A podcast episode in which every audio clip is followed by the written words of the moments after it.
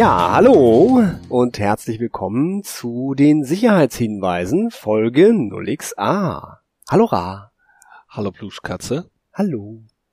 Wir haben heute wieder mal den Antrax dabei, der überraschend aufgetaucht ist. Hallo, immer für eine Überraschung zu haben. Und äh, um der Chronistenpflicht gerecht zu werden, heute ist der 9.11. Es ist äh, bereits nach 22 Uhr. 2017. Ah ja, also sicherlich.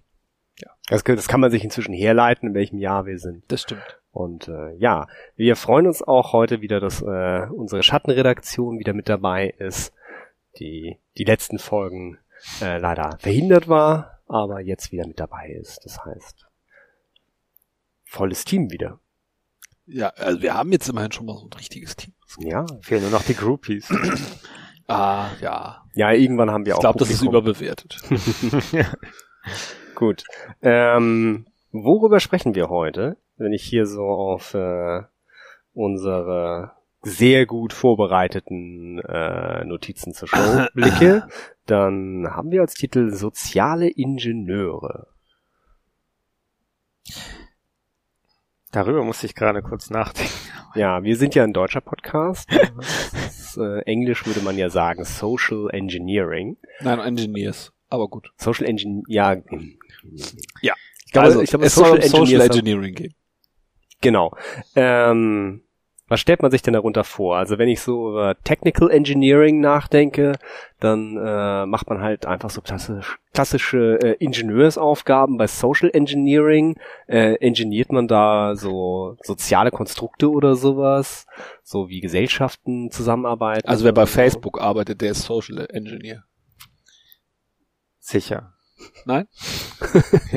Nein, also äh, falsche Fährte. Oh je. Wir sind ja ein IT-Sicherheitspodcast. Also wird das wahrscheinlich hat etwas mit IT zu tun. Aber was, was hat denn, was haben denn Menschen mit IT zu tun? Naja, sind Menschen nicht auch Maschinen? Oh, oh. Oh je. ähm, Gut, wir sollten einen Einstieg schaffen. Einen Einstieg schaffen. Also äh, ja, sicherlich können wir Menschen als Maschinen äh, klassifizieren. Aber äh, sie sind halt doch das berühmte äh, Layer 10, äh, was halt vor dem Bildschirm und hinter dem Keyboard sitzt. Und äh, auch da gibt es ja Schwächen äh, sicherheitsrelevanter technischer Art, äh, die man zu beachten hat. Und deswegen sprechen wir da heute drüber. Ja, und tatsächlich, also vor allen Dingen entscheidend für, also Social Engineering bezeichnet ja, also kann man jetzt mal so sagen, ist das Hacken des menschlichen Faktors äh, in dem IT-Security-Bereich. Und den kriegt man halt einfach nicht wegoptimiert.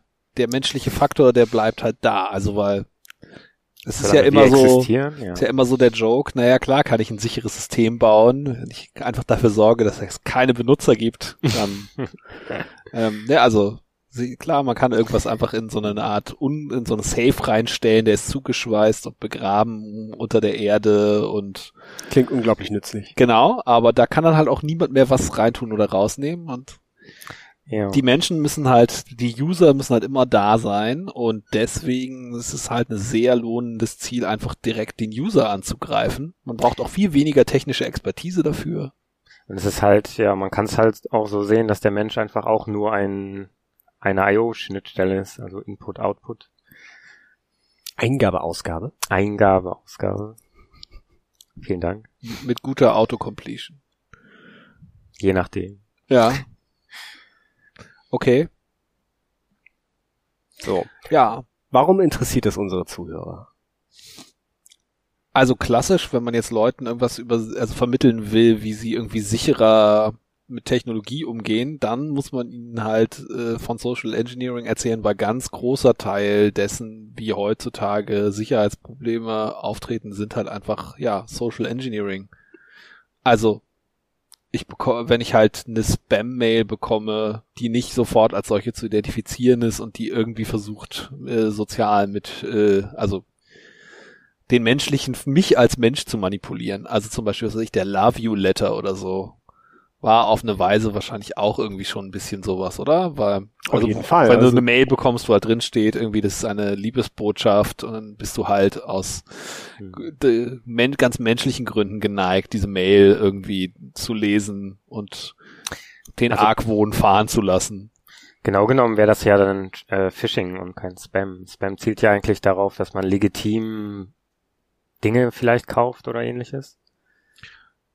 Ja, ist es so. Ich dachte sowas wie, also was weiß ich, Nigeria, also irgendwelche nigerischen äh, Spam, also Betrüger, das wäre auch, würde auch das Spam Aber ich fallen. glaube, Spam ist so ein Oberbegriff dafür. Ja, da können Und, wir uns schon drauf äh, einigen. Das, das Phishing ist dann äh, gezielt so auf den menschlichen Faktor. Das, also ich vertrete ja immer noch die Meinung, dass es da draußen irgendwo die Firma gibt, die es geschafft hat, das Medikament zu entwickeln, was ihn größer macht und äh, niemand es kaufen möchte, weil keiner Obwohl ihm sie glaubt. so viel in Marketing investiert haben. ähm, aber mal äh, das, das beiseite ja der nigerianische Prinz ist glaube ich eine der häufigsten äh, Phishing-Mails in dieser Richtung. Ähm, der hat mich auch schon angeschrieben. Ja, ich, ja. Hab, ich mich auch.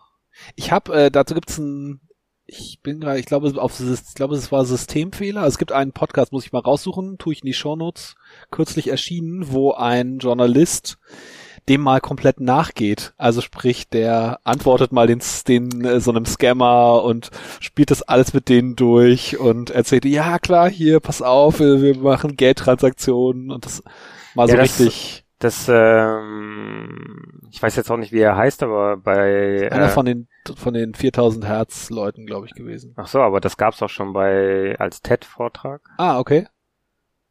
Ich glaube, da kommt das ursprünglich her. Ich will jetzt auch nichts Falsches sagen, aber ich glaube. Aber wie gesagt, ich habe das kürzlich gehört. Ich äh, werde den Podcast mal raussuchen.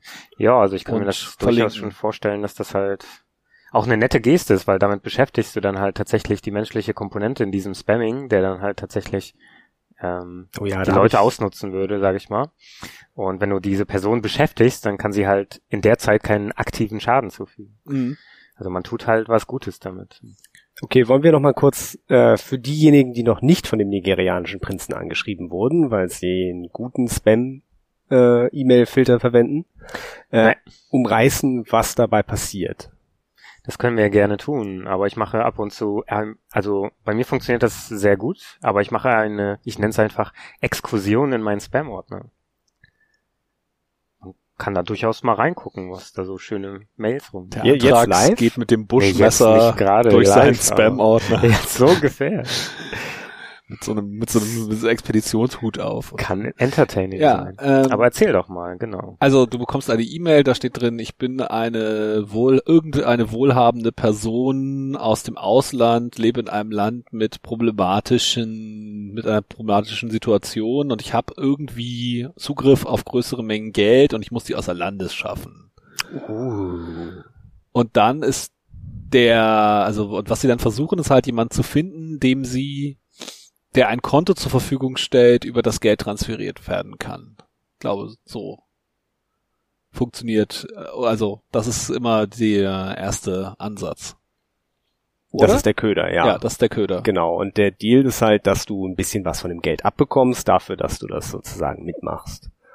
Und äh, dann ist es aber plötzlich so, wenn du halt darauf anspringst, dann heißt es so, ja, äh, er braucht dann noch ein bisschen mehr Geld, also so, einen so einen kleinen, äh, so 100 Dollar oder 1000 Dollar, um da irgendwas zu regeln, damit das Geld dann auf das, äh, also damit die 5 Millionen oder 10 Millionen Dollar dann auf dein Konto überwiesen werden können, musst du halt kurz einen Tausender überweisen und dann ist das alles geregelt, dann kriegst du dein Geld. Und ähm, ja, nachdem man dann die 1000 Dollar überwiesen hat, sieht man nichts mehr. Und das sind dann so internationale Überweisungen, wo man die Kohle dann auch nicht, äh, was weiß ich, wieder zurückbuchen kann oder sonst was. Ich glaube, traditionell nehmen sie immer Western Union als so. Geldtransfermethode, okay. weil da hast du ja, gehst du zu so einer Western Union Filiale ja. und äh, wirfst wirfst da halt Dollarscheine hin und kriegst so einen Code und den Code gibst du durch und der andere geht dann halt am anderen Ende der Welt zu Western Union und sagt den Code und kriegt das Geld. Ja, aber wenn sie eine Banktransaktion benutzen würden so, dann könnte man das ja immer noch irgendwie dann wieder rückgängig machen. Genau, so. genau. Und es gibt ja, glaube ich, auch andere Kreditinstitute außer Western Union, die das anbieten. Ja, so Money Agents heißen die, ne? Das sind so Ja, also auf jeden Fall faszinierend. Ich habe mich halt immer gefragt, warum, also ob die nicht irgendwie Nachfragen stellen, wofür man das Geld da hinschmeißt oder sowas, wenn da halt so. Du meinst, die haben bei Western Union schon so ein passen Sie mal auf, Sie wollen an dahin Geld transferieren. Das, äh, sind Sie Keine sicher, dass Sie wissen, was Sie da tun? Es wäre wahrscheinlich eine gute Tat, ja. Ja, ähm, es gibt allerhand andere Variationen, äh, Leute, die irgendwie äh, Geld für krebskranke Mütter oder Kinder haben wollen, ähm, halt, also die nicht an die Gier, sondern halt an das Mitleid appellieren. Ähm, und ich weiß, das sind die zwei, die mir am häufigsten geläufig sind. Ja, es gab immer noch mal die, wo, die, ja, weiß gar nicht, ob die realistisch, also ob die das einfach nur Jokes waren, wo sie gesagt haben, wir, wenn ihr nicht so und so viel Geld überweist, dann töten wir dieses, dieses Kätzchen oder solche Geschichten gab's auch immer mal. dann ja. erschlagen wir dieses Robbenbaby. Genau, aber also, ähm, was dabei ganz interessant ist bei diesen Spam-Mails, im Gegensatz zu so äh, IT-Security, ist halt, dass es nicht mit einer Mail getan ist für den äh, Fischer um an das Geld zu kommen. Also er muss halt mit dir in den Dialog treten. Das hat Antrags ja gesagt schon, dass äh, es Sinn macht, äh, wenn man halt merkt, dass man einen, äh, einen Fischer vor der Nase hat, dass man den halt beschäftigt, weil man selber halt nicht drauf reinfällt, wenn man es gemerkt hat. Und äh, solange der Fischer mit dir beschäftigt ist, kann er jemand anderen, der halt weniger wachsam ist oder erfahren ist, äh, ausrauben. Also demnach sollten wir auch sozial, sollten wir so Bots programmieren. Es gibt tatsächlich einen. Ich habe vorhin einen gesehen. Ich habe nur leider vergessen, wie er heißt. Aber ähm, me at spam irgendwas. Ja, dann kannst du dem eine E-Mail-Adresse geben und kann, dann hast, lässt du so deinen Eliza-Bot mit dem mit dem Scammer chatten oder wie? Nee, der ist der der ist relativ. Äh, also glaube ich sogar eine, eine AI dahinter. Ja. Und äh, die sagen halt so, ja, hier, äh, wenn, wenn du einen Fischer siehst, dann leite einfach die E-Mail weiter an diesen Spambot und der kümmert sich dann darum, den Fischer so möglichst lange ah, zu beschäftigen. Okay, also es ist nicht, der läuft nicht für dich, sondern generell, sondern genau. Okay. Ah, okay, das ist, das ist äh, ja eine gute Tat. Ist nicht schlecht. Ja, das, das bräuchten wir auch als Link unbedingt. Ja, warte. Okay, aber das ist eigentlich ja nur so ein Randphänomen. Also was eigentlich immer so als große Gefahr im Punkto Social Engineering gemeint ist, ist, dass im Prinzip irgendjemand kommt zu dir und horcht dich irgendwie über ein paar, paar nette Fragen aus, gewinnt dein Vertrauen und bekommt dann Informationen, mit denen er irgendwas anstellen kann.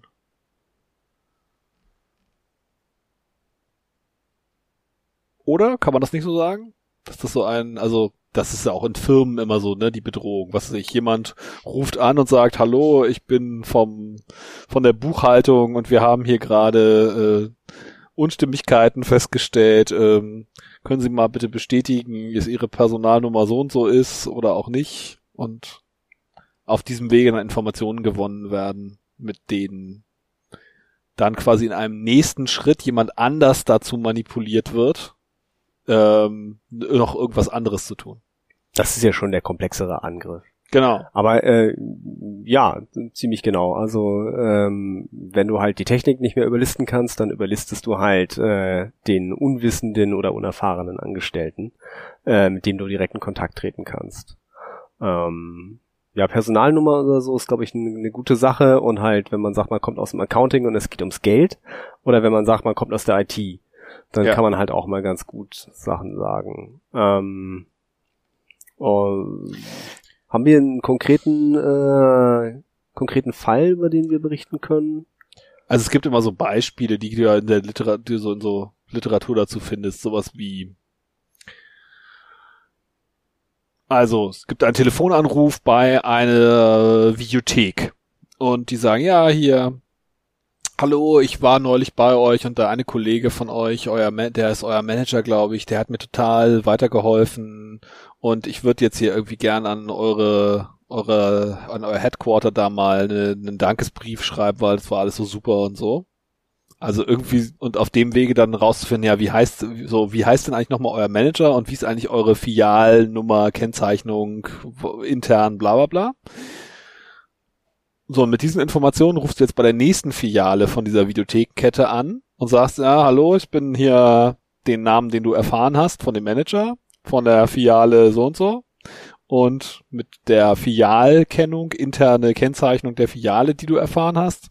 Und ähm, ja, wir haben hier, also am besten rufst du da mehrfach an und hast halt irgendwelche pseudo-legitimen Anliegen, fragst irgendwelche Sachen nach, was auch immer und irgendwie, also verschaffst dir so ein gewisses Vertrauen und dann im nächsten Schritt rufst du halt irgendwann nach so zu viel Malen, die dich schon kennen, deine Stimme kennen, wissen, wer das so, das ist der am Telefon, der von einer Filiale, merkwürdiger Mensch, ruft immer an, aber ist eigentlich ganz okay.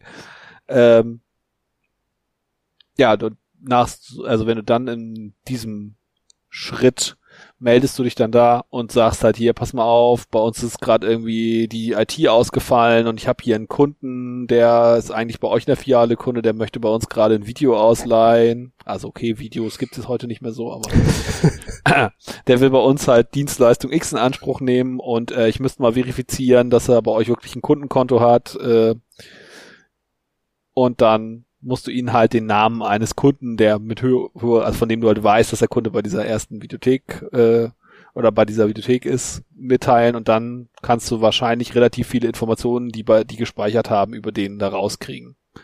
Und was weiß ich, vielleicht Payment-Informationen oder sonstiges.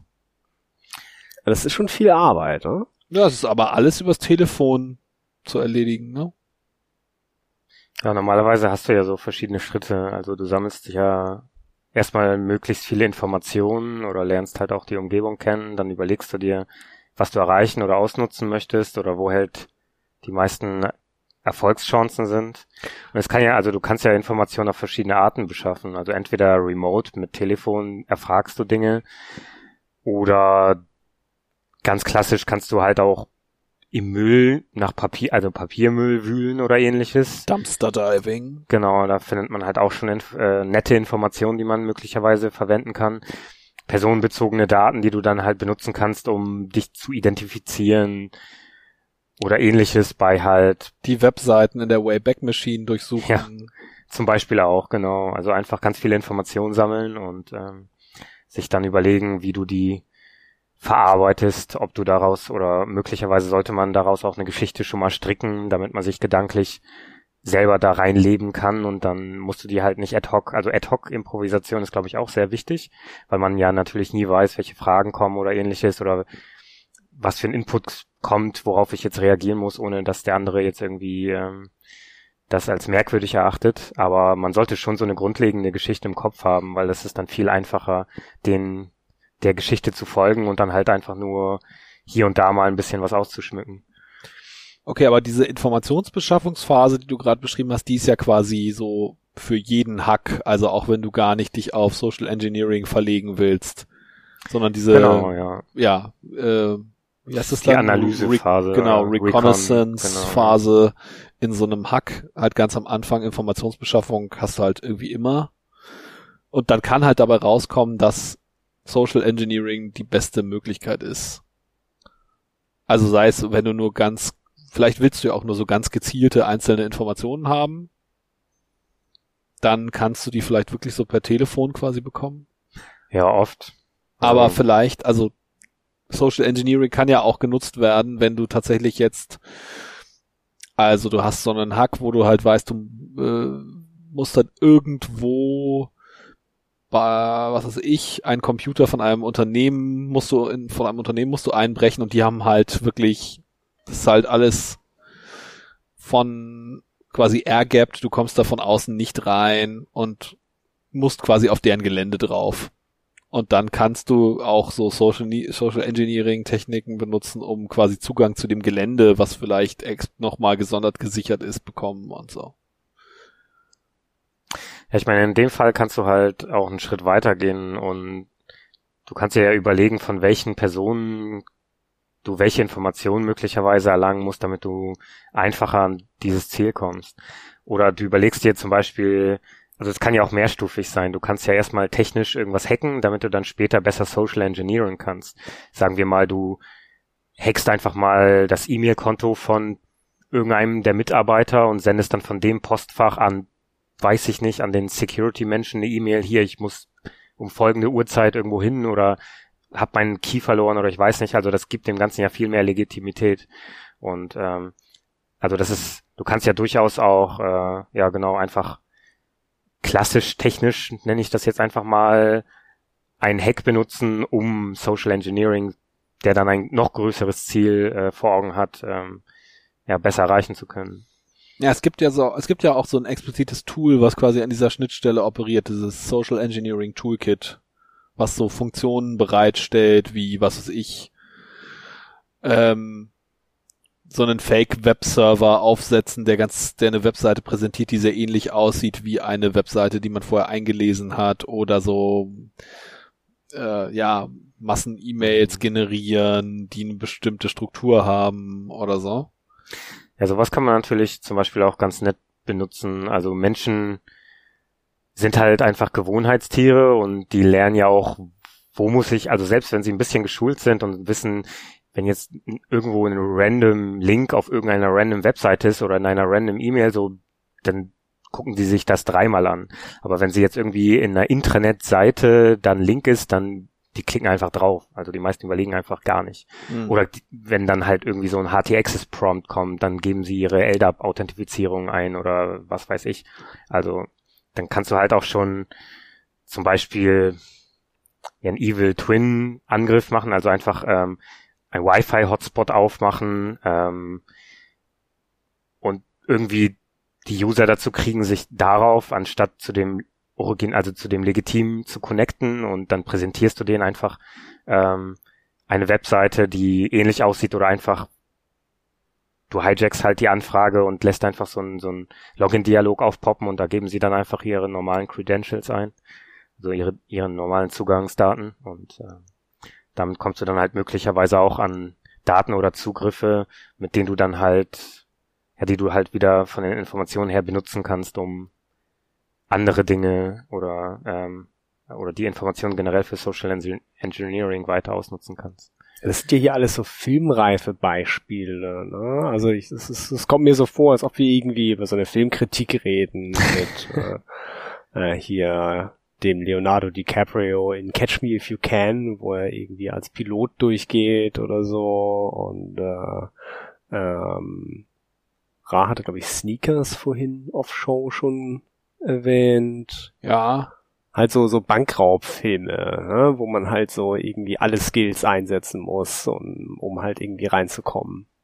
Ja, aber also ich glaube, es ist auch schon so Con, Con-Artist-Tum, ne? Das ist genau das, so diesen großen Betrug, den, den Coup, das, das ist schon so das, mhm. die Idee, die da dahinter steckt, oder? Also ist Social Engineering nur ein schickes Wort für Trickbetrüger? Vielleicht. Vielleicht schon, ja. Also, sagen wir mal so, nein, wahrscheinlich ist Social Engineering ist weiter, weil, also im Prinzip, ich glaube, wenn du, was weiß ich, wenn du bei einer Hotline äh, anrufst und irgendwas erreichen willst, also, ne, du hast irgendein technisches Problem mit einem großen Unternehmen, die und ihr Kommunikationsweg mit dir ist so eine seelenlose Hotline, wo irgendwelche armen geknechteten Menschen Telefonsupport machen. Schibolit. Ah, ja. Kommt ähm, in die ähm, Show Notes. Ja, kommt in die Show Notes. Ähm, das müssen wir kurz erklären. Es gibt äh, das Gerücht, dass äh, es gibt das Gerücht, dass wenn man ein bestimmtes Kennwort diesen Leuten sagt, äh, die bei solchen Hotlines arbeiten, dass man sofort irgendwie das Problem gelöst bekommt oder zu einem kompetenten Mitarbeiter durchgestellt wird oder was auch Der immer. Der mindestens zwei Programmiersprachen kann. So und das äh, geheim, äh, geheime Kennwort ist Shibole. Ja. Ähm, gut. Also wo wollte ich hin? Ich wollte genau, also ich glaube, es ist auch schon Social Engineering, äh, wenn du einfach äh, freundlich bist zu den Leuten und irgendwie so auf so eine vertrauliche Art und Weise mit denen redest und auf diesem Weg dafür sorgst, so eine soziale Verbindlichkeit herstellst, dass die Leute dir einfach lieber helfen wollen, mhm. als sie das sonst tun wollen würden. Also Aber, im Prinzip ist das eigentlich ein ganz normaler quasi Social Skill. Ist also das, was wir Hacker eigentlich nicht haben, gerüchteweise? Genau. Genau. Wahrscheinlich gibt es deswegen ein extra Wort dafür. Das ist, das ist einfach normale Soft Skills nur für Hacker. Also der, ah, ah, okay, ich hab's also deswegen nennen wir das Social Engineering und betrachten das als unglaublich kompliziert, weil es sich nur damit auseinandersetzt, einfach mal mit normalen Menschen zu reden, was für uns halt so äh, derbe Lead Skills sozusagen sind. Ähm, naja, also es ist ja, glaube ich, einfach, also es ist schon ein Schritt weiter. Also du bist ja nicht einfach nur ein Socializer, auf der, also schon, aber du verfolgst ja trotzdem immer ein Ziel klar vor Augen. In Ras Beispiel äh, würdest du ja freundlich sein zu jemanden, weil du die Situation analysierst hast und denkst so, ja, du möchtest jetzt etwas erreichen, zum Beispiel, dass dir geholfen wird oder ähnliches, aber du weißt so, eigentlich magst du die Person gar nicht und wenn du jetzt dich ganz normal verhalten würdest, ähm, würdest du die Info oder würdest du die Hilfe einfach gar nicht kriegen. Also es ist aber so, wenn ich da anrufe, dann bin ich total wütend, dass ich mir jetzt durch diese zehn Stunden Warteschlange durch musste und erst das, das Voice-Interface bedienen. Also ich muss mich da, also ich muss da mich muss da schon verstellen, weil ja, genau. eigentlich ja. bin ich schon mega sauer, wenn ich dabei angekommen bin, mit einem Menschen zu reden. Genau, also das, ja, ist ja. halt so. Und das wissen die ja auch, dass die meisten Leute, die da anrufen, so drauf sind, Klar, aus, ja. aus Gründen. Und deswegen denke ich halt schon, dass es nicht einfach nur Social Skills sind. Also natürlich, klar, aber das sind halt verstellte Social Skills. Also ist das schon ein bisschen Richtung Trickbetrug, nenne ich das jetzt mal. Weil du bist ja nicht einfach nur nett. Also das hilft vielleicht manchmal, aber das hilft ja nicht immer, um an dein Ziel zu kommen. Nee, klar, also es geht auch noch dazu, dass du, also ne, quasi, also das heißt ja immer so im Sozi der, der soziale Klebstoff sind so die White Lies, so ne, so die kleinen Lügen, die man den Leuten erzählt, dass man irgendwie halt, ja, ne, ihnen nicht die unangenehmen Wahrheiten äh, vor die Nase hält und so. Und beim Social Engineering, da da lügst du halt volle Kanne und erzählst mhm. ihnen einfach das, was sie hören wollen und erfindest ja, irgendwelche genau. Sachen und so und zwar so systematisch mit, ne? Und das ist ja auch so das Mehrstufige daran. Du bereitest halt wirklich so eine Lüge vor, du Du rufst ja, erstmal genau. irgendwo an und er, erfragst äh, so möglichst unverfänglich, indem du dich dumm stellst, Informationen und dann machst du irgendwann später einen zweiten Anruf genau. bei jemandem anders, wo du diese Informationen dann verwendest, um wie jemand zu wirken, der sich auskennt und bekommst noch mehr Informationen und in einem nächsten Schritt ja, kannst du mit genau. diesen noch mehr Informationen so tun, als wärst du jemand, der irgendwie zum Unternehmen gehört und dann da aufgrund dessen so ja Vertrauen bilden mit der Person, mit der du dann sprichst.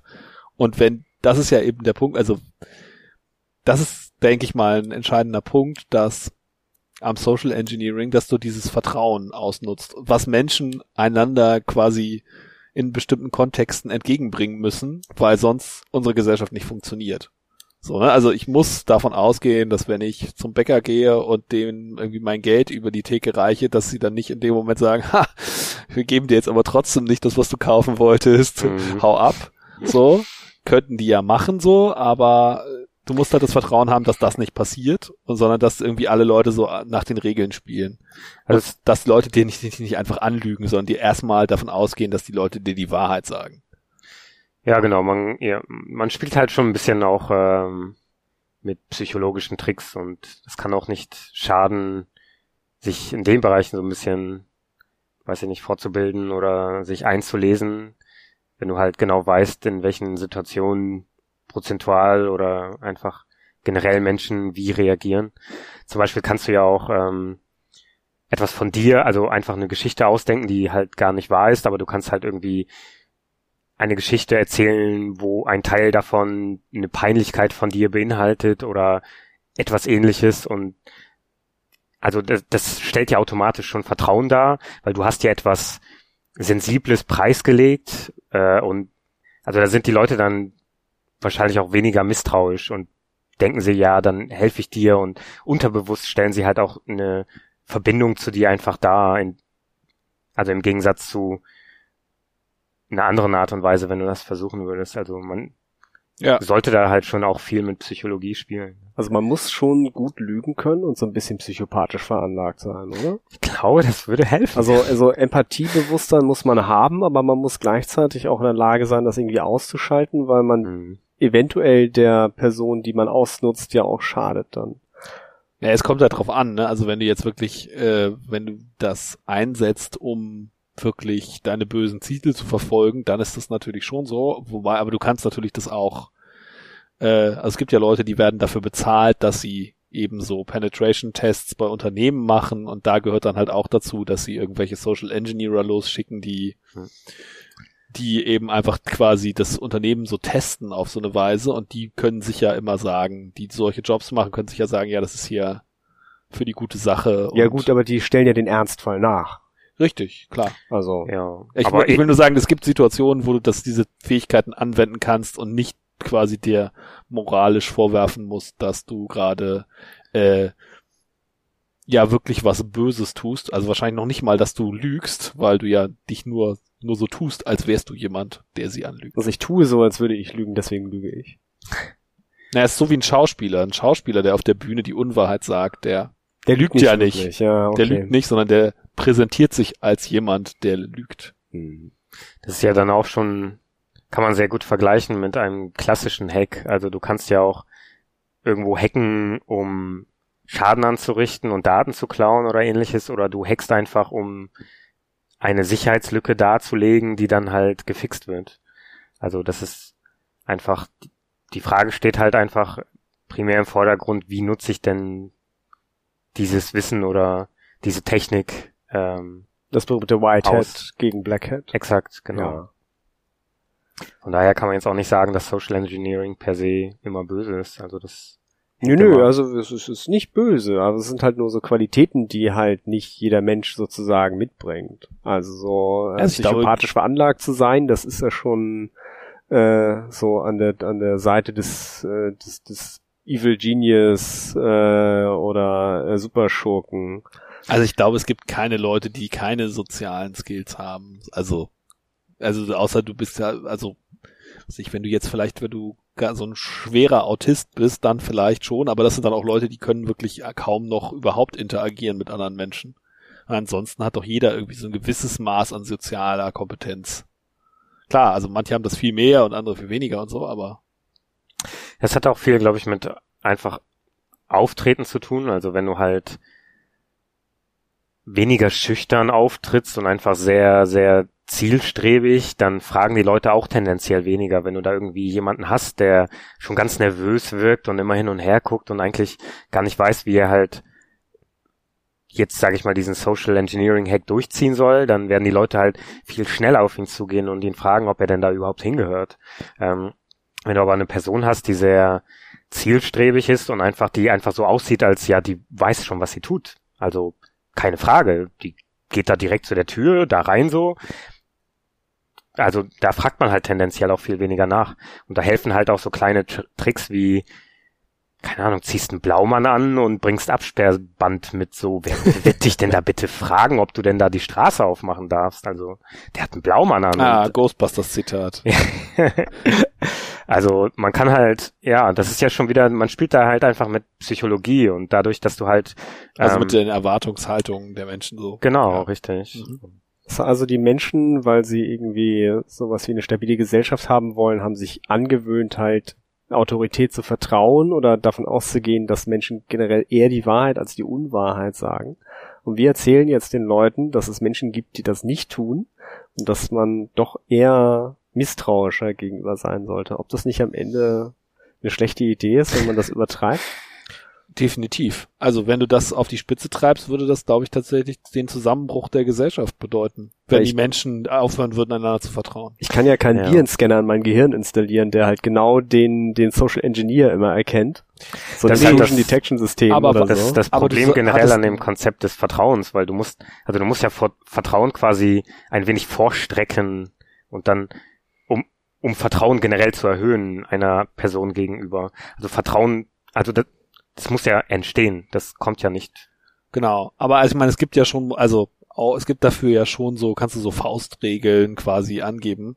Ähm, also zum Beispiel, wenn du eine Person triffst in dein, also du weißt, du bearbeitest irgendwo in einem Unternehmen, so als Regel für deine Mitarbeiter, wenn du so ein Unternehmen hast, ja, der, du arbeitest da irgendwo und jetzt kommt jemand äh, Neues auf dich zu und äh, signalisiert dir ja, hier ist er der neue Mitarbeiter dann hast du ja erstmal überhaupt keinen Grund, dieser, kennst diese Person überhaupt nicht und abgesehen von, sie präsentiert sich als jemand, der jetzt hier auch äh, durch die an, das Angestelltsein bei diesem Unternehmen legitimiert ist irgendwie. Abgesehen davon hast du keinen Grund, der Person zu vertrauen.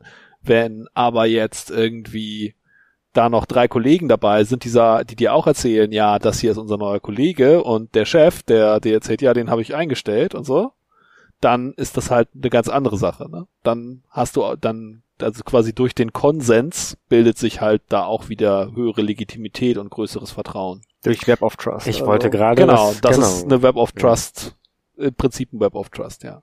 So wie man das auch bei so PGP und so kennt. Hm. Aber du hattest noch ein anderes Stichwort gesagt, nämlich Autorität.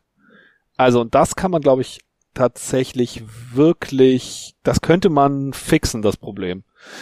Also, das Problem, was wir haben, ist, dass, wenn dein Chef kommt und sagt, ey, nimm mal diese, was ich dir hier auf Zettel geschrieben habe und tipp das in deinen Computer ein und führ das aus. Stell keine Fragen. So. Dann werden wahrscheinlich viele Leute das tun war ist ja ihr Chef und das ist ja so, der, der, der weiß ja, der hat ja, das ist ja seine Aufgabe quasi, dir zu sagen, was du tun sollst und außerdem äh, hat er die Computer ja bezahlt und der wird schon wissen. So. Und wenn du jetzt aber in großen Unternehmen bist, dann hat dein Chef noch fünf Untergebene, die dir aber auch vorgesetzt sind und die noch andere Abteilungen und unklare Hierarchien, aber irgendwie sind das Personen, die in der Hierarchie über dir stehen, die dir irgendwie potenziell was zu sagen haben oder auch nicht. Und wenn so jemand halt zu dir kommt und von dir irgendwas verlangt, dass du irgendwas tun sollst, dann bist du wahrscheinlich stärker geneigt, das zu tun, als wenn der Raumpfleger vorbeikäme und sagen würde, bitte tu jetzt mal, mach jetzt mal XY, gib mal das in deinen Computer ein und führ das aus. Ähm, und das, also das ist ja quasi auch eine Forderung der Hackerethik schon, dass du Autoritäten misstrauen sollst. Du sollst halt immer, wenn, also wenn jemand ankommt und qua Autorität dir sagt, dass du etwas tun sollst oder so, irgendwas von dir will, dann ist erstmal so die Frage so, dass du dich dann immer fragen sollst, ist es legitim? Und ich glaube, das würde der Gesellschaft prinzipiell nicht schaden, wenn wir das alle verinnerlicht hätten. Also, dass du Leuten zwar vertraust, grundsätzlich, aber nicht qua Autorität. Also. Ja, ich kann auch nicht jeden Bauarbeiter fragen, ob er das, was er gerade tu, tun darf. Nee, oder? aber ich muss dem doch auch nicht, also ich muss ja einem Bauarbeiter, der irgendwo auf der Straße irgendwas tut, auch nicht vertrauen. Der behelligt mich ja nicht. Aber, also weißt du, nur weil jemand an die Tür kommt und dir sagt, ich bin von der Polizei und äh, dir eine Messingplakette unter die Nase hält, wo Polizei draufsteht oder sowas, heißt das ja noch lange nicht, dass du der Person vertrauen musst. Aber ich glaube, das funktioniert. Also es gibt ja tatsächlich ja. dieses Betrugsschema, dass du als falscher Polizist auftrittst. Äh, geht, ist ja immer wieder gerade so Rentner und so fallen dem immer mal wieder zum Opfer. Ähm, und ja. das könnte man, also das ist quasi, glaube ich, einfach für einen gesellschaftlichen Zusammenhalt ist es nicht prinzipiell nötig, Autoritäten zu vertrauen. Du kannst eine Gesellschaft haben, die nicht besonders autoritätsgläubig ist, sondern die autoritätskritisch ist. Das geht. Während eine Gesellschaft, die prinzipiell kein Vertrauen hat, das funktioniert nicht. Also, und, und das kannst du ja, auch in einem Unternehmen fixen. Du kannst halt ein Unternehmen haben, wo die Hierarchien sehr flach sind und wo halt so eine Kultur besteht von, ja, wir machen uns nicht gegenseitig fertig und du bekommst hier keinen Anschiss von oben und es ist gut, wenn du deinem Vorgesetzten dann widersprichst, wenn du es für falsch hältst, was er oder für fragwürdig hältst, was er von dir will und so. Aber also es ist ja nicht so, dass du einfach diese Autoritätskomponente eliminierst und damit sind alle Angriffsszenarien gedeckt. Nee, nur Beispiel, eine. Ja, das, ja genau. Okay, ja. Die, den, den, das Szenario würdest du wahrscheinlich äh, damit mitigieren können, aber du kannst ja auch auf einer viel tieferen Ebene, zum Beispiel ist es auch ähm, eine bekannte Masche von Einbrechern zum Beispiel, dass sie sich als ähm, als irgendwelche Dienstleister anbieten oder oder Versorgungs Menschen, wie zum Beispiel Telekom-Mitarbeiter oder ähnliches, die jetzt irgendwie Zugang zu einer Wohnung brauchen, um ganz kurz mal Telefonanschluss zu checken oder ähnliches. Ähm, tendenziell funktioniert das statistisch, glaube ich, auch eher bei älteren Men Menschen sehr gut. Ähm, und dort werden halt einfach Wohnungen zum Beispiel schnell ausspioniert und geguckt, ja, lohnt sich das denn hier zum Beispiel mal einzubrechen oder ähnliches. Und das ist halt eine sehr praktikable Masche. Und äh, und ist auch Social Engineering. Ist auch Social ja. Engineering, genau. genau. Ja, klar, also es gibt die, also, und es gibt ganz viele so psychologische Prinzipien. Zum Beispiel, wenn du jemanden, wenn du eine Situation herstellen kannst, irgendwie heraufprovozieren, in der eine Person Hilfe braucht und du der Person helfen kannst. Was weiß ich, äh, du lässt der Person die Luft aus dem Fahrradreifen und kommst zufällig mit deinem Fahrrad vorbei und hast zufällig eine, eine Luftpumpe dabei. So. Und dann kannst du der Person hier, äh, hast du ein Problem, guck mal, ich habe eine Luftpumpe, kannst ja mal schnell dein Fahrrad direkt aufpumpen. Trust hergestellt. Dann hast du schon direkt Trust etabliert und dann mhm. triffst du die Person irgendwie drei Wochen später wieder am selben Fahrradständer und kannst weiter Trust aufbauen. Das stimmt. Ja. Oder eben auch noch stärker tatsächlich, wenn du eine Person dazu bringen kannst, dass sie dir hilft. Das stellt noch, es erhöht noch stärker den Trust. Mhm. Erstaunlicher, also finde ich erstmal kontraintuitiv, dass das so ist, aber es ist wohl so, habe ich mir sagen lassen. Wie nennen wir das? Trust Farming? Trust Farming, ja. Wie so ein Balken in einem Roleplay-Game und den ja. gilt es einfach zu füllen. So eine Dating-Sim, ne? Genau. Es wird, und es wird immer so, es wird mit der Zeit sinkt er einfach und du musst immer so investieren, damit er konstant weit oben bleibt und so. Die Schattenredaktion schlägt Trust Grinding vor. Finde ich auch gut. Trust Grinding. Okay. Ein wenig, ja. Ja, genau. Also es erfordert auf jeden Fall viel Zeit. Also mehr Zeit als so ein Hack. Ja, aber die, ja, weiß ja? ich, weiß ich teilweise nicht. Also, also es kommt auf deine Skills an, würde ich sagen. Genau, es kommt, glaube ich, sowohl auf deine Skills an, als auch manche Systeme, da findest du vielleicht keine Lücke ohne menschlicher Komponente, um da sinnvoll einfach reinzukommen. Also vor allen Dingen gehört es ja zur guten, guten Ton des Hackertums, dass man immer den einfachsten Vektor nimmt. Und das ist halt ganz häufig der Mensch. Der Mensch, das ist korrekt. Man kann ja seine Erfolgschancen halt auch einfach erhöhen, wenn du halt zum Beispiel so Spearfishing machst.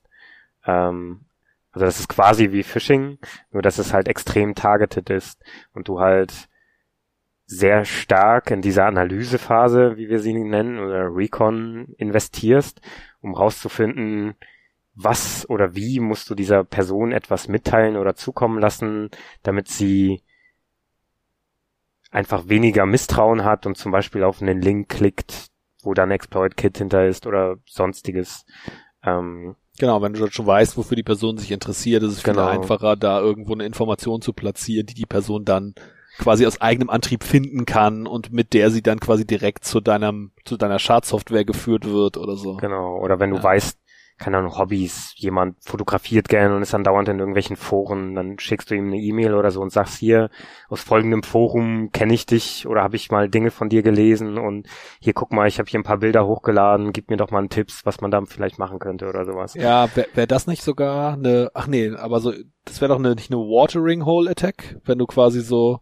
Watering Hole ist noch ein bisschen was anderes eher. Das ist so, als, äh, also wenn du zum Beispiel dieses Forum, wo diese Person sich andauernd rumtreibt, hacken würdest, um dort Schadsoftware unterzubringen und du weißt, dass diese Person diese Seite besucht oder ähnliches. Genau, aber das ist ja auch quasi eine soziale, also das ist auch so ein sozialer Hack, weil du weißt halt, dass die Person äh, quasi freiwillig zu einem zu einem Ort hingeht, also sei es jetzt ein physikalischer Ort oder irgendwie so eine Website oder so. Mhm. Und da sind die Sicherheitsmaßnahmen halt viel niedriger als an anderen Orten und deswegen weißt du, dass du sie da ausnutzen kannst. Ja, okay, wenn du das Forum hacken kannst, um dort dein Exploit-Kit drauf zu packen, dann genau, musst du den, die Person nicht dazu bringen, auf irgendeinen dubiosen Link zu klicken. Das ist klar, ja. Ja, ja, und also vor allen Dingen, wenn die Person sonst in einem gesicherten Umfeld ist, aber du weißt halt, sie bewegt sich regelmäßig in dieses ungesicherte Umfeld, ja. dann kannst du das halt ausnutzen. Und das darum, stimmt. Kinder, dürft ihr bei der Arbeit oft nicht privat surfen. Korrekt. Ja. Korrekt. Darum gibt es eine Unternehmensfirewall, die verhindert, dass man auf Facebook und Co. geht. Bring your own device. War bei einigen Firmen, bei denen ich gearbeitet habe, auch nicht erlaubt. Macht halt auch Sinn. Also das war halt Red, Red Alert, wenn man da ja. ein Privatgerät angestöpselt hat wer weiß, was man sich da halt einfach ins Netzwerk holt. Muss man ganz klar auch sagen. Ja. Es gab trotzdem Angriffe, aber ja. Ja, die schließt du damit ja auch nicht kom komplett aus, aber wie wir schon oft festgestellt haben, in Security, also die totale Sicherheit ist, glaube ich, einfach prinzipiell eine Illusion. Und es geht halt darum, einfach nur immer die Kosten des Angreifers möglichst hoch zu halten oder möglichst wenig Angriffsvektoren, obwohl das eine korreliert, glaube ich, automatisch mit dem anderen. Also einfach die Kosten für den Angriff unheimlich hochtreiben und damit eliminierst du ja schon den Großteil der potenziellen Angreifer. Ich muss nochmal auf den Punkt eingehen mit, äh, das mache ich jedes Mal, wenn das aufkommt. Absolute Sicherheit ist eine Illusion. Also ich glaube nicht, dass das eine Illusion ist, sondern es ist ein begrifflicher Fehler tatsächlich. Also wenn man das, wenn man der Meinung ist, es gäbe so, könnte sowas wie absolute Sicherheit geben, dann hat man nicht verstanden, was Sicherheit bedeutet. Weil ja, dann wären wir ja wieder mit dem äh, im, bei deinem ursprünglichen Beispiel vom Anfang an, wo wir diesen Safe. Computer in dem Safe stehen genau. haben, den aber niemand bedient. Genau, das, das ist nämlich genau der Punkt, weil Sicherheit heißt ja, dass jemand vor etwas gesichert wird. Nur da wird niemand mehr gesichert. Bei absoluter Sicherheit ist, gibt es quasi den Nutzer, der geschützt wird vor, dass ihm irgendwas passiert. Den gibt's nicht mehr weil dann da, das Ding ist halt in dem Moment absolut sicher, wo es niemand mehr benutzen kann. Und, ne, also deswegen glaube ich, kann es, ja, deswegen ist es schon quasi ein begrifflicher ja. Fehler, von absoluter ja. Sicherheit zu reden. Das würde ich, dem würde ich so zustimmen. Ich glaube, eine, ein, einen psychologischen Aspekt haben wir noch ein wenig außen vor gelassen. Das ist ähm, Neugier. Ich glaube, das hilft halt oft auch, wenn man zum Beispiel USB-Sticks fallen lässt irgendwo, ja. wo halt so ein Zettelchen dran ist, geheim oder vertraulich oder Lohnrechnungen oder Zensuren oder oder Klassenarbeiten oder sonst ja, irgendwas. Mhm. Je nach je nach Umfeld, wo genau. man das so genau. fallen lässt. Genau. Ja. Katzenohr. Katzenohr. Katzenohr. ja. Genau, aber also ich glaube, das wird auch stark unterschätzt. Also Neugier ist halt meistens sehr stark in Menschen, muss man halt sagen. Und, ähm, ja, also das ist doch auch tatsächlich, äh, war das nicht der, der viel gerühmte Infektionsvektor für den, äh, für die Infektion von diesen ähm, iranischen Atomau Atomaufbereitungen, also wie heißt das nochmal, Uranaufbereitungsanlagen? Ja, bei vielen Industrieanlagen wurde das angegeben als wahrscheinlich kam er so rein, ja. der Angreifer also wo sie völlig getrennte Netzwerke hatten, ne, wo nichts quasi mit der Außenwelt verbunden war, aber außer ja. dieser USB-Stick, der zwischen den Netzwerken hin und her getragen wurde. Genau. Naja, irgendwie muss der Servicetechniker ja auch seine Updates in installieren. Wie soll der die denn da hinkriegen? Kann die ja nicht eintippen. Ja, aber damit hast du ja eigentlich schon ein, ein separiertes Netzwerk kompromittiert, indem du eine Verbindung mit diesem USB-Stick zwischen zwei Netzwerken hergestellt hast. Ja, aber es ist eigentlich wieder genau das gleiche Problem wie mit dem Safe. Wenn das System wirklich getrennt ist im harten Sinne, dann interagiert es auch nicht mehr mit dem Rest der Welt und dann ist es auch wahrscheinlich nicht mehr ja, nützlich. Ist alles schwierig. Also selbst wenn du dann halt irgendwie dein Update auf Papier ausdrucken würdest und es dann wieder an ähm, der anderen Seite einzuscannen, also wer weiß, dass also man kann ja nicht wissen, ob es vielleicht einen entsprechenden Overflow in dieser Einscan-Software gibt oder genau. was weiß ich. Also, also es gab doch vor kurzem auch Input. den Bericht, dass sie so, ähm, sie hatten halt Maschinen, die Gensetzsequenzierung machen. Und dann haben sie halt Special DNA gecraftet, die dafür gesorgt hat, dass es in der Software, die den Gensequenzierer betrieben hat, dass da ein Exploit ausgenutzt wurde, indem ah, sie herrlich. quasi biologisches Material in das Ding reingekippt haben. Das also ich glaube, es war Novum, total, ne? ja, aber es war total Laborbedingung, also es funktioniert, glaube ich, einfach nicht stabil, aber, aber so vom Ding aber her, vom Ding her, vom Ding her ist es genau das, also in dem Moment, wo das, das System ist völlig airgapped, kein mhm. Problem. Aber das Uran, was wir zum Anreichern reingetan haben, das haben wir so gebaut, dass es die Anlage explodiert. ja, also, ne? Ich denke ich denk da so ein bisschen harmloser an so eine alte äh, Werbung von, ich weiß nicht mehr welches Produkt es war, ähm, wo jemand an der Supermarktkasse äh, den Barcode ändert mit Strichen, um halt auf dem äh, an Display der Kassiererin eine äh, Liebesbotschaft anzuzeigen, wenn sie das Produkt einscannt. Das ist ja, auch genial. Ganz dunkel. Stimmt, ich der glaube, macht das mit dem Adding so, ne? Ja, ja, ich ja, glaube, ja. das war eine Mentos-Reklame. äh, wisst ihr die Dinge, die man in äh, Coke Light reintut? Ich wollte gerade sagen, das sind diese Coke äh, Dinger. Das müsst ihr unbedingt zu Hause ausprobieren. In geschlossenen Räumen. Das geht übrigens auch mit normaler Cola. Coke Light ist nur, also man erzählt den Leuten immer, dass sie Coke Light nehmen, also dass es nur mit Coke Light geht, weil das nicht so klebt. Das, aber naja, okay, egal. Probiert es aus zu Hause und berichtet uns. Äh, also Video, berichtet dem Antrags bitte. Beschwerden an Antrags. ja. Okay, also das sind ähm, ja, also was, also wenn wir uns vor Social Engineering schützen wollen, also so richtig geht das halt wie immer auch nicht. Das hatten wir jetzt ja schon geklärt weil wir müssen irgendwie Menschen vertrauen, sonst funktioniert unser, gar, unser Leben nicht mehr, sonst können wir gar nichts mehr. Ja, aber es gibt ja so fundamentale Regeln, die wir alle schon als kleines Kind sozusagen gelernt haben. Ne? Der berühmte Mitschnacker. Ja. ja. Da bringst du den Kindern ja bei, sollst nicht mit Fremden reden, sollst nicht zu Fremden ins Auto steigen. Das ist schon mal, das ist, äh, also man kennt das als Vernunft, aber das ist Verteidigung gegen Social Engineering. Das sind halt praktisch deine ersten Security Patches, die du bekommst. Ja, heutzutage sagt man, also es ist immer so, was man den Kindern mitgibt, so in allen Situationen. Kurz nachdenken, hast du ein Ja-Gefühl. Ist das gut? Verlass dich auf deinen Instinkt. Das, ich glaube auch, dass das tatsächlich ganz häufig äh, schon ja. schon auch in, also auch für Erwachsene in ganz vielen Situationen funktioniert. Einfach so mal ganz kurz aus der Situation zurücktreten und mal sich die Situation von außen kurz angucken und überlegen, macht das hier eigentlich wirklich Sinn, was hier gerade passiert? Mhm. Und habe ich da eigentlich ein Ja-Gefühl? Sollte ich das tun? Und was machen Menschen, die so paranoid sind wie wir? Hm. Ich habe so ein Ja-Gefühl nicht. auch wenn Leute vollkommen legit sind. Das stimmt, ich bin auch eher skeptisch. Triffst du abends deine Freundin zu Hause? So, ja, wurdest du nicht von Außerirdischen ausgetauscht? Du bist. Ein, bist ein Zombie. Ähm, nee, aber genau im Zweifelsfall einfach mal Menschen ansprechen, äh, statt einfach zu sagen, ja, der wird schon hier hingehören, wenn er hier steht. Ähm, also einfach ein bisschen, also nicht unbedingt, also ich will jetzt auch nicht jedem empfehlen, paranoid und misstrauisch gegenüber jedem zu sein, aber ja, paranoid aber eigentlich wären sie ja nur, Idee. wenn es unberechtigt, wenn es unberechtigterweise die Menschen sich verfolgt fühlen würden. Ja, aber, aber genau, es ist halt, es also, ist ja nicht unberechtigt. Es ist ja schwierig zu sagen, ob es unberechtigt ist oder nicht, bis du es weißt. Ja, genau. Also ja, das ist schwierig zu definieren, ob jetzt ein Verhalten paranoid ist oder nicht. Ja, ich würde da wirklich gerne mal mit so einem psychiatrischen Diagnostiker drüber sprechen. Also weil ich meine wirklich, dass in der IDC 10 drin steht, dass es dass ein diagnostisches Kriterium ist, dass dass du fälschlicherweise davon ausgehst, verfolgt zu werden und dass dir deine Umwelt Böses will. Und die Frage ist halt, woher will denn der Diagnostiker das wissen?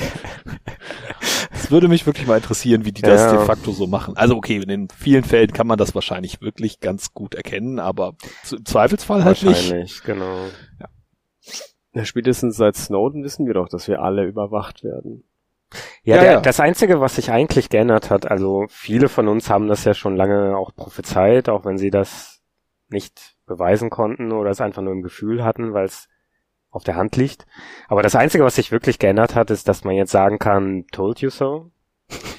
Ja, also auf eine Weise ist das auch eigentlich ziemlich schlimm. Also sowieso schlimm, aber das, was noch perfide, der perfide Dreh ist ja, dass wir Menschen mit unserer Risikoeinschätzung funktionieren ja so, dass wenn ein Risiko, eine Gefahr also allgegenwärtig ist, dann wird die, dann wird die eingepreist psychologisch. Also, wenn du jetzt Leuten sagen würdest, pass mal auf, ich erwarte jetzt von dir, dass du dich jeden Tag in, äh, mit einer so so hohen Wahrscheinlichkeit, also in eine Situation begibst, die mit relativ gefährlich ist, so und so viel Promille ist das Risiko, dass du verletzt wirst, so und so ist das Risiko, dass du dabei drauf gehst dann würden die meisten Leute sagen, also nee, das meine ich. Also da musst du mir schon, da musst du mir schon sehr viel Geld für geben, damit ich so ein Risiko eingehen würde oder sowas. Würden die Leute dann beer, sagen. Yeah. Ja, und dann sagst du ihnen, ja, du steigst halt jeden Tag in dein Auto, das ist schon ziemlich gefährlich, so. Das ist aber eingepreist, so psychologisch, ja. ne? Also das betrachtet niemand als gefährlich, dass er sich jeden Tag ins Auto setzt, dabei ist es ein signifikant großes Risiko, hm. sich jeden Tag, also zumindest im Vergleich zu allen möglichen anderen Dingen, vor denen die Menschen absurde Angst haben, wie Terrorismus oder ja. so, wo einfach statistisch überhaupt keine Gefahr besteht, dass hier irgendwas passiert. Also es ist einfach, ne, klar passiert irgendwelchen Menschen auch im Folge von Terrorismus irgendwas, aber statistisch gesehen ist es halt einfach verschwindend gering im Vergleich mhm. zu einfach vom Auto angefahren werden. Aber davor haben die Leute Angst, vom Auto angefahren haben sie halt nicht Angst. Und jetzt wieder zurück zur Überwachung, dass wir halt jetzt wissen, dass wir die ganze Zeit überwacht werden, führt dazu, dass wir das halt einpreisen. Und das ist, äh, ja, dass wir halt so, ja, klar, wir werden die ganze Zeit überwacht, aber irgendwie ist mir trotzdem nichts Schlimmes passiert. Ist es so eine Hilflosigkeit Zeit. vielleicht? Weil du kannst ja nichts dagegen tun, wenn du mit dem Auto fahren musst, um zur Arbeit zu kommen, um den Rest deines Lebens sozusagen vor, vor, am Laufen zu halten. Äh, dann kannst du halt nur dein Auto möglichst sicher machen oder sicher oder defensiv fahren. Äh, das gleiche ist dann halt auch bei der Bewachung. Also du kannst es eventuell nicht komplett verhindern, dass halt alle Kameras auf dich gerichtet sind, aber du kannst halt zumindest äh, ein wenig äh, vorsichtiger agieren, jetzt da du weißt, dass es der Fall ist. Klar. Wenn du halt keine Angst hättest beim Autofahren, weil du halt weißt, dass äh, beim Unfall dein Auto sich irgendwie in Schaumgummi verwandelt und dir nichts passiert, und du auch keine Kosten dadurch hast, äh, dann würdest du sicherlich anders Auto fahren, als wenn du halt weißt, dass wenn du über eine rote Ampel fährst, dann könnte ein Lastwagen in dich reinfahren und dann bist du brei. Ja, also ich würde wahrscheinlich trotzdem nicht anders fahren, weil ich bin da ängstlich, aber äh, ja. Ach so, du würdest nicht anders fahren, wenn das Auto ein Schaumgummiauto wäre. Ja, ah. wahrscheinlich nicht, aber wer weiß. Ja, aber also das macht es auf jeden Fall irgendwie unschöner, finde ich noch mit, also du hast schon natürlich recht, man kann immer noch irgendwie sich versuchen, so vernünftig wie möglich angesichts dessen zu verhalten, aber ich glaube, das ist quasi nicht der erste, so, der erste Instinkt, den man verhaltensgemäß hat. So, wenn du halt denkst, naja, es werden sowieso immer die ganze Zeit alle überwacht und irgendwie laufen hier noch alle rum, leben, äh, konsumieren und äh, und äh, ja, tun die Dinge, die sie eben tun wollen, vermeintlich ja, ich glaube, ne, dann ist das offenbar kein so schlimmes Risiko, genau wie mit dem Autofahren. Also ich glaube, das Ding mit dem mit der Überwachung ist auch einfach, dass es teilweise sehr abstrakt ist und dann gibt es ja immer wieder, man hört ja immer wieder diesen tollen Spruch, ja, ich habe ja nichts zu verbergen. Aber dass das Ganze nicht so einfach ist, das wollen die meisten einfach auch nicht wahrhaben, dass man teilweise jetzt einfach Systeme oder Strukturen etabliert und schafft, die vielleicht, also behaupten wir einmal, dass sie vielleicht heute nicht schaden, aber sie sind etablierte Systeme, die morgen zur Unterdrückung durchaus benutzt werden können. Und das, was vielleicht heute nicht illegal ist, ist dann morgen sehr wohl illegal. Katzenohren Und zum Beispiel. Katzenohren zum Beispiel. Stellt euch vor, Katzenohren werden morgen illegal. Dann würden wir alle direkt auf die Straße gehen. Aber dann gibt es schon das System, das feststellt, dass du Katzenohren angeguckt hast. Ja. Wäre das nicht furchtbar? Ja, und also, ne, wir hatten das ja in der letzten Episode bis, was war das, 97 war Homosexualität strafbar in Deutschland oder sowas. Mhm. Also, bis in irgendwann in den 90ern. Das war auf jeden Fall, es ist schockierend recent gewesen. Ja, und es, und es gibt Leute im politischen Spektrum, die das gerne wieder so hätten. Oh je. Ja, also ich glaube nicht, dass die erfolgreich sein werden, aber das denkt man von den Mächten der Finsternis selten. Dennoch kommen sie immer wieder. Hm. Hm. Ja, aber den Leuten, die sagen, sie haben nichts zu verbergen, denen kann man dann ja mit Social Engineering gut kommen und sagen, ja, dann gib mir doch mal direkt deine ja. Bankzugangsinformationen, Facebook, Passwort, alles bitte mal hier rüber und danke. Ja, ist die häufige Antwort so, ja, äh, das natürlich nicht, aber ich vertraue ja, dass die Polizei alles richtig macht. Ja. Mhm. Das ist eine häufige Antwort, die ich gehört habe. Ich habe noch nicht den, ja. den guten Hammer, um dagegen zu schlagen, gefunden. Aber äh, ich hatte im Internet mal gelesen, äh, dass jemand gesagt hatte, uh, not caring about privacy uh, because you have nothing to hide uh, is like saying you don't care about free speech because you have nothing to say. Oh ja, den finde ich auch sehr, sehr schön. Ja, den sollte ich auch öfter bringen. Es ist ja auch so ein bisschen beleidigend, jemandem zu sagen, dass er nichts zu sagen hat.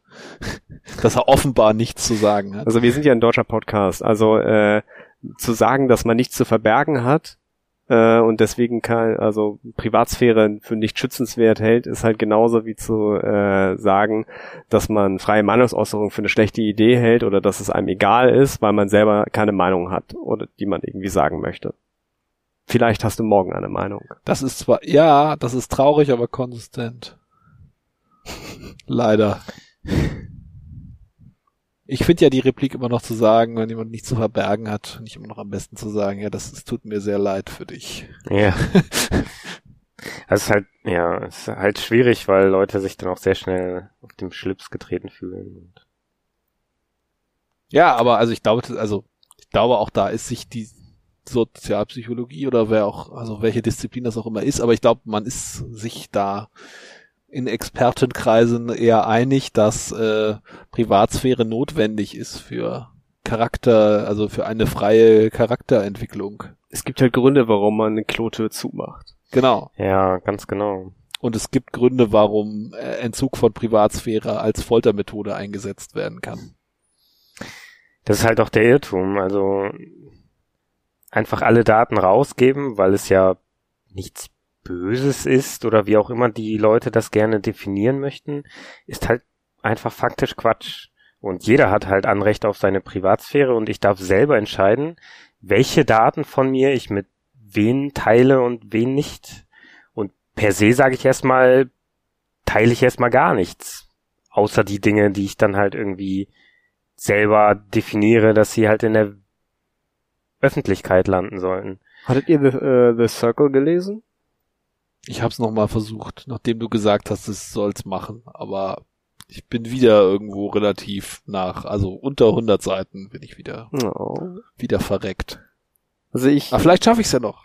Ich, äh, ich appelliere halt nochmal, dieses Buch zu lesen, weil ich halte es, obgleich es kein literarisches Meisterwerk ist, äh, inhaltlich für ein, äh, ein gutes Spin-off zu 1984, weil es halt eine äh, Gesellschaftsdystopie zeigt, die äh, ähnlich wie 1984 durchaus wahrscheinlich ist und äh, deren äh, Aufflammen wir sozusagen gerade mitkriegen durch diese ganzen sozialen Netzwerke.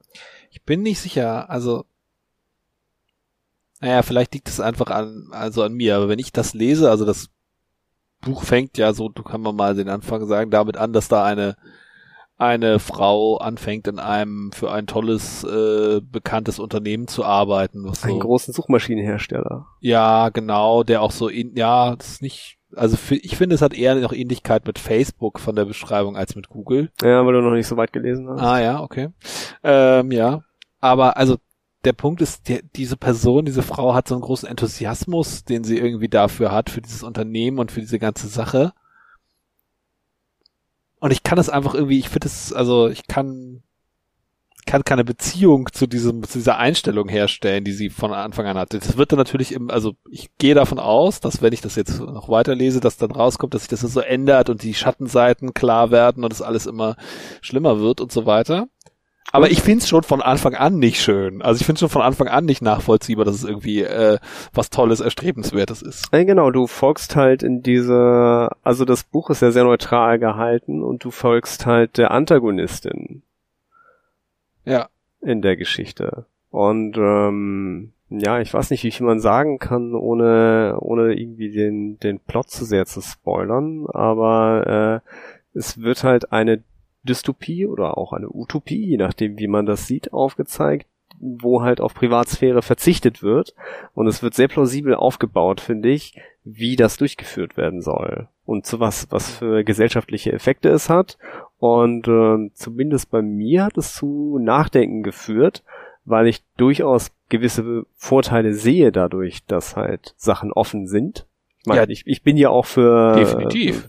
dafür, dass einige Sachen sozusagen public sind und für äh, Veröffentlichung von, von Informationen und welche äh, möglichen äh, Folgen daraus resultieren könnten, dass äh, auch deine private Information öffentlich ist. Und ähm, warum das, also dass es eventuell nur darum für uns jetzt ein Problem ist, weil nicht alle mitmachen. Hm. Aber ja, liest das Buch. Äh, ist, äh, wie gesagt, kein literarisches Meisterwerk, aber inhaltlich äh, relevant. Wir können dann ja mal eine Folge darüber machen. Die können wir dann so taggen mit Spoiler Alert. Und äh, es gibt schon einen Podcast, der so heißt. Spoiler Alert. Krieg, kriegen wir jetzt dann so Namens. Äh, Vielleicht können wir ja so ein Crossover mit denen machen. Weil die, da geht's halt um so Nerd-Literatur. Oh. Können wir so eine Crossover-Episode machen. Können die mal fragen. Ich habe die, ich habe die, die vor zwei Jahren auf dem Kongress getroffen. Ist ja bald wieder soweit, wenn du ja. sie findest. Mhm. Mhm. Ja, kann die mal anschreiben. Die sitzen auch hier in dieser Stadt. Die sitzen, oh. oh. Also Noch könnte man tatsächlich tun. Monate, ja. Hm. Vielleicht, vielleicht hören die uns ja schon. Hallo, Spoiler Alert. Wollt, wollt ihr mal mit uns zusammen über The Circle reden? Wir werden sehen. Ja, wir, wir wissen ja, wie gut das funktioniert, äh, Leute in Podcasts was zu fragen. Also jedenfalls seit Antrax. Ja, das Antrax hat mir, äh, genau, Antrax, genau. erzähl doch mal, wie es geht um deine, ist es um deine Hausaufgaben bestellt? Also ich habe angefangen, meine Hausaufgaben nachzuholen, deswegen konnte ich ja auch äh, ein paar Inside Aber der Hund hat sie bringen. gefressen. Nein. Nee, wie dein One-Time-Passwort, das du vorhin wiederhergestellt hast. Und Antrax hat sich schon dran gemacht, übrigens die Challenge, die eine, die wir gestellt haben, also den äh, MD, die MD5-Kollision zu erzeugen. Oh, ja. Hey, ich habe einfach gesagt, so, ach, fuck it, das ist, glaube ich, einfacher, eine Kollision zu erzeugen. Ja, wir waren uns gar nicht einig, ob das die Challenge löst, aber ich habe das entschieden, das löst die Challenge. Also ich habe nochmal, also ich habe diesen Gedanken gehegt und bin dann tatsächlich den Text nochmal Wort für Wort durchgegangen, ob denn irgendwas auch nur annähernd interpretiert werden könnte, dass das nicht eine gültige Lösung ist. Aber leider wird nur nach der String gesucht, was diesen MD5-Hash generiert. Da steht nicht, dass er jetzt identisch sein muss mit dem, was ihr euch tatsächlich ausgedacht habt. Das kommt davon, wenn man sich mit Hackern anlegt. Ah, was haben wir jetzt davon? Was, was, was, was war der Preis? Zwei Mate? Zwei, ein, ein oder ein, mehr Mate. Ein oder mehrere Mate. ein, ein oder mehrere Mate, ja. Also mindestens eine Mate. Ich glaube, der einzige Mensch, der sich wirklich keine Sorgen machen muss, mit Mate versorgt zu werden, ist, glaube ich, der Antrag sogar auf dem Kongress. Das glaube ich auch. Ja, wir arbeiten dann da, wir sitzen direkt an der Quelle, genau. Wir sind die Quelle. Wir sind die Quelle, wir versorgen Ach, Du bist im Bar-Team diesmal? Das Bock, was heißt diesmal? Ja, letztes Mal auch schon. Letztes Mal auch schon. Ach, davor auch schon. Ach, und davor auch schon. Echt? Schon ein bisschen. Okay. Na dann. Er hat sich auch irgendwie eingebürgert, dass eigentlich bestehen alle Subgruppierungen nur noch aus Ox. Ja. Operation Center. Gibt es eigentlich ein Operation Operation Center? I heard you like operation center, so we put an operation center in your operation center so that you can operate in a center while you operate in a center. Anyway. Okay. Ähm, noch einmal zurück zum Sendungsthema. Haben ja. wir noch bessere Hinweise, bessere Sicherheitshinweise an unsere Hörer als steige nicht zu Fremden ins Auto, auch wenn sie dir erzählen, deine Mama schickt sie? Ja, äh, misstraue lasse, Autoritäten. Lasse keine Dezentralität. Keine fremden Leute in die Wohnung. Äh, misstraue dem Vodafone-Mann, der dir erzählt, es geht um deinen Kabelanschluss. Ähm, Immer einfach dreimal drüber nachdenken. Und frag dich, hast du ein Ja gefühlt? Ja, genau. Und zum Beispiel, also zum Beispiel auch Phishing oder generell Spam-E-Mails, die halt zu irgendwelchen bösen Seiten oder zum Klau von deinen Daten ähm, benutzt werden. Die, also es ist teilweise, muss ich ehrlich auch zugeben, schwierig manchmal zu erkennen. Weil es gibt halt tatsächlich auch Webseiten oder irgendwelche, ja, irgendwelche Webseiten, die dir halt E-Mails schicken, die schon extrem fishy aussehen und man will sie eigentlich löschen und denkt so, hm, und dann guckt man sich die Mails genau nach und dann erzeugt man sich so eine wirklich isolierte Umgebung, wo man dann vielleicht Dinge tut und am Ende kommt raus, nee, das ist, das ist legit, das ist so, das ist ich habe einen neuen Rechner installiert dafür. Ja, so ungefähr, ja. Aber die schicken dann halt tatsächlich so Links raus, die eigentlich nichts mit ihrer eigentlichen Domäne zu tun haben. Also es ist unheimlich schwierig, einen perfekten Tipp dazu geben. Ich glaube, der beste Tipp wäre dann tatsächlich für Leute, die, also ich glaube, der beste Tipp wäre dann potenziell solche E-Mails zu ignorieren. Ähm, naja, aber also wenn du eine Mail bekommst, wo drin steht irgendwie, äh, ja, hier, du musst dich mal in deinem so und so Account anmelden, weil es gibt irgendein Problem. Ja? Du kommst von Google, eine Mail, melde dich mal in deinem Google-Account an, weil irgendwas ist nicht schick und du musst dich mal drum kümmern. Ja, dann, dann machst du einfach folgendes, dann gehst, dann klickst du nicht auf den Link in der E-Mail, sondern gehst du zu Google auf die genau, Webseite ja. und meldest dich da an. Also sprich, stimmt, nimm nicht ja. den, nimm nicht den Weg, den einfachen, leichten Weg, den man dir vor die Nase hält. Und aber es hilft trotzdem auch schon das, einfach zu ja. gucken, was, was für ein Link wird dir denn da angeboten. Ja, klar. Ist dann Zahl oder ist dann Buchstabendreher drin oder? Ja, genau, das natürlich. Eine das ganz ist sehr schwierig, Domain. wenn du so Webmailer benutzt wie Gmail oder sowas, die davor noch ihren tollen Google-Tracker haben ja. äh, wo mhm. du halt die mhm. normale Domain gar nicht mehr sehen kannst, weil sie nur noch so in URL-encoded-Format halt als äh, ja, genau. Parameter. Aber wenn du weißt, du sollst dich jetzt bei Service X anmelden, dann klick halt nicht auf den Link, sondern gib den, gib dir die Adresse, die du kennst, selber ein oder Google selber nach der Adresse, die du brauchst. Das ist, ist ein guter Hinweis. Fall besser. Und generell ja. eine Faustregel ist, auch wenn dir jemand sagt, äh, installier mal, installier mal folgende Software. Also Grundregel ist, wenn du irgend, wenn du nach einer Software nicht explizit gesucht hast, weil du sie haben wolltest, wenn du nach einer Funktion, nach irgendwas, wenn du nicht losgegangen bist und gesagt hast, ich will jetzt mal Folgendes haben, sondern jemand zu dir kommt und sagt, du brauchst jetzt aber mal das hier, dann mach's nicht. Wenn du losgegangen bist und gesagt hast, ich brauche jetzt mal ein Flash-Update, dann hast du einen Fehler gemacht, weil du solltest Flash deinstallieren, aber das ist auf jeden Fall ein besserer Grund, ein Flash-Update runterzuladen und zu installieren, als dass irgendeine Webseite dir sagt, ey, übrigens, du musst mal ein Flash-Update installieren. Lad das mal direkt hier runter, hier ist der Link, klick mal an, super, kein Problem, läuft einfach. Oder der nette Banner, der dir erzählt, du, äh, auf deinem Rechner wurden Sicherheitsprobleme gefunden, du kannst jetzt folgende Software runterladen, um sie zu beheben. Genau. Nein. Genau, dann, in, dann check selber deinen VN-Scanner nach Sicherheitsupdates, wenn du dich dann besser fühlst, aber klick nicht auf diesen Blödsinn. Genau. Also wenn du Banner siehst, solltest du eh darüber nachdenken, vielleicht etwas gegen diese Banner zu tun. Ja, richtig. Ja, aber also, Rast-Tipp ist dann wirklich schon gut gewesen. Also nicht den kurzen Weg über diese E-Mail machen, sondern einfach direkt auf die Seite selber gehen, ohne diesen Link und gucken, ob du dort irgendwas findest. Oder wenn dir zum Beispiel E-Mails geschickt werden mit hier ist ein, also irgendwas ist passiert mit deinem Account, hier ist die Rufnummer, da musst du anrufen. Nein, such dir die Rufnummer im Zweifelsfall, wenn das wirklich legit aussieht, von dem, von der Original-Webseite raus und ruf dort an. Oder wenn dort nicht dieselbe Nummer ist, dann egal, wenn du das jetzt unbedingt klären möchtest, ruf die Nummer an, die auf der Webseite steht. Die werden nicht schon irgendwo irgendwie dahin verweisen können. Ja, also bestes Beispiel, was mir mal passiert ist, wirklich, ist, ähm, ich habe irgendwo im Ausland meine Kreditkarte, also ich habe im Internet meine Kreditkarte benutzt, um bei der ausländischen Firma irgendwas zu kaufen. Das hat dann den Fraud Alert getriggert bei meinem Kreditkartenbetreiber.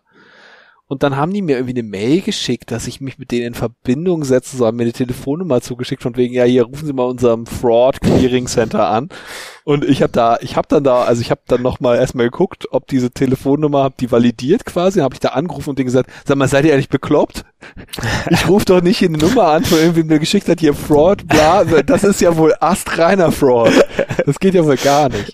Und die haben, die waren auch total verständnisvoll dafür, dass ich sie jetzt nicht für, dass ich sie leider nicht ernst nehmen kann. Das war wirklich erstaunlich. Ja, also, das ist ein gutes Beispiel, ja. Ähm, ja, und also eine, eine Regel, die nicht nur für Internet und als IT-Security, sondern generell als genereller Lebenshinweis hat mir mein Mittelstufenlehrer in der Mittelstufe gesagt. Wenn dir irgendjemand ein Angebot macht und das Angebot klingt zu gut, um wahr zu sein, dann ist es das auch. also, ja, wenn dir jemand erzählt hier irgendwie, ich bin nigerischer Prinz und ich gebe dir fünf Millionen Dollar dafür, dass du dein, dein Konto zur Verfügung stellst, weil ich habe hier 100 Millionen Dollar rumliegen, die ich mal irgendwo transferieren muss und du bist die Person, die mir dabei helfen soll, dann klingt es einfach, das klingt nach einer echt tollen Möglichkeit, ganz schnell ganz schön viel Geld zu kommen und das ist wahrscheinlich einfach Quatsch. Also, es ist entweder Quatsch oder es ist illegal. Ja. Ja. Wenn es nicht Quatsch ist, dann ist es illegal, ja. Also genau, aber also genau, das ist das ist bei allen Angeboten, die zu gut klingen, um wahr zu sein. Entweder du bist derjenige, der über den Tisch gezogen wird, oder du bist derjenige, der jemand über den Tisch zieht und beides willst du wahrscheinlich nicht. Nein, wir haben ja alle weiße Hüte auf. Ja, und auf, ja, genau. Don't be evil und so. Seid nett zueinander. Also. Das machen wir nicht. Ja, das wird die Welt zu einem viel schöneren Ort machen. Genau. Dann müsste man auch nicht mehr so viel misstrauen. Hm. Und wir dürften alle Menschen mit Blaumännern in unsere Wohnung lassen. Nein. Vielleicht doch nicht. Ähm, ja. Haben wir es? Ich glaube an sich schon. Irgendwie haben wir, ja, das wird, die Links nacharbeiten wird diesmal ein bisschen ausführlicher. Ja, habe ich eben auch festgestellt, das haben wir ein bisschen vernachlässigt. Ich habe da jetzt zwei Links reingedammt zu den TED Talks mit dem Spam beantworten. Das fand ich auch sehr, sehr schön. Okay, also das machen wir dann nochmal in der Post-Show. Dann würde ich sagen, verabschieden wir uns. Vielen Dank fürs Zuhören und ja, äh, auf bald eine nächste Episode mit äh, einem weiteren Thema, das ich noch nicht kenne. Aber mal sehen. Schon, wir haben doch so eine Liste, oder? Willst du doch mal reingucken, bevor wir uns jetzt endgültig, endgültig gib verabschieden? Doch, gib doch mal einen kleinen Teaser raus. Ich kann mal so als, vor, vorlesen, was wir als, noch so stehen haben. Als aktives Social Engineering ja, an unsere Hörer. Genau, wir wollten ja über Metasploit und sowas reden, also über Hacker-Tools. Oh, ja, wollten stimmt. wir reden. Da klingelt was. Und ich wollte irgendwen einladen über, so wollte über Cyborg Security reden. Cyborger Security über Privatsphäre. Und ja. das ist ein so langes Wort, dass ich Angst habe, es laut vorzulesen. Warte. Schlüsselleistungskennziffern? Schlüsselleistungskennziffern. Was ja. genau soll das sein? Key Performance Indicators. Oh. ja, ähm, genau. Also so, wie messe ich denn, also die Frage ist so, wie messe ich denn diese Sicherheit? War da so die grundsätzliche Idee. Der, mal gucken, ob man daraus wirklich eine Sendung machen kann. Ja, schauen, und aber wir, du wolltest Slightly zum irgendwie auch äh, für, für die psychologischen Komponenten, war, wollten wir sie da nicht einladen? Das, das wäre mein Vorschlag, um mal das rein von Herren geprägte Publikum hier etwas. Äh ja, wenn du das jetzt schon aufmal, ja, also ich hab hab ja mal irgendwann extra hier speakerinnen.org aufgerufen. Also es ist gar nicht so leicht, da zu den Themen äh, die passenden Damen zu finden. Weil es wäre schon gut, wenn wir hier mal die, ja, wenn wir die, die Frauenquote erhöhen könnten. Das wäre wirklich eine gute Sache. Das heißt, wenn ihr uns gerade zuhört und äh, meint, ihr wisst Dinge besser als wir und äh, oder auch nicht, ihr einfach nur was beizutragen habt, zum Beispiel, und dann meldet euch bei uns und äh, ja. Genau wir haben jetzt ja diesen Twitter Twitter-Kanal, der da heißt äh, SAW Podcast. At SAW Podcast. At ja. SAW Podcast. Genau, da könnte man uns äh, kontaktieren. Genau. Ja, aber vielleicht nächstes Mal dann Hacker-Tools. Wenn der Antragszeit hat. Schon wieder. Also, ich sehe, Antrags ist einfach jetzt definitiv festes Staff-Mitglied. Yay. Hast du gelevelt? Hast du genug Trust gegained jetzt? ja, yes. Schritt eins, Schritt zwei. Weltherrscher. Irgendwann übernimmt er den Podcast und, und, und plötzlich immer an jedem anderen äh, Donnerstag äh, sitze ich hier so alleine und macht den. Ja, er sitzt an den Reglern und kann uns leiser drehen. Uh. Nee, ja, ich äh, verspreche auch weiter aufzuholen. Genau. Ach so, weiter Episoden davon, ja, sehr gut. Genau. Alles Ganz klar. durch bin ich ja dann doch noch nicht. Ja, denn, würde ich sagen, von meiner Seite aus, äh, schönen Abend. Schönen Abend. Schönen Abend. Tschüss. Tschüss.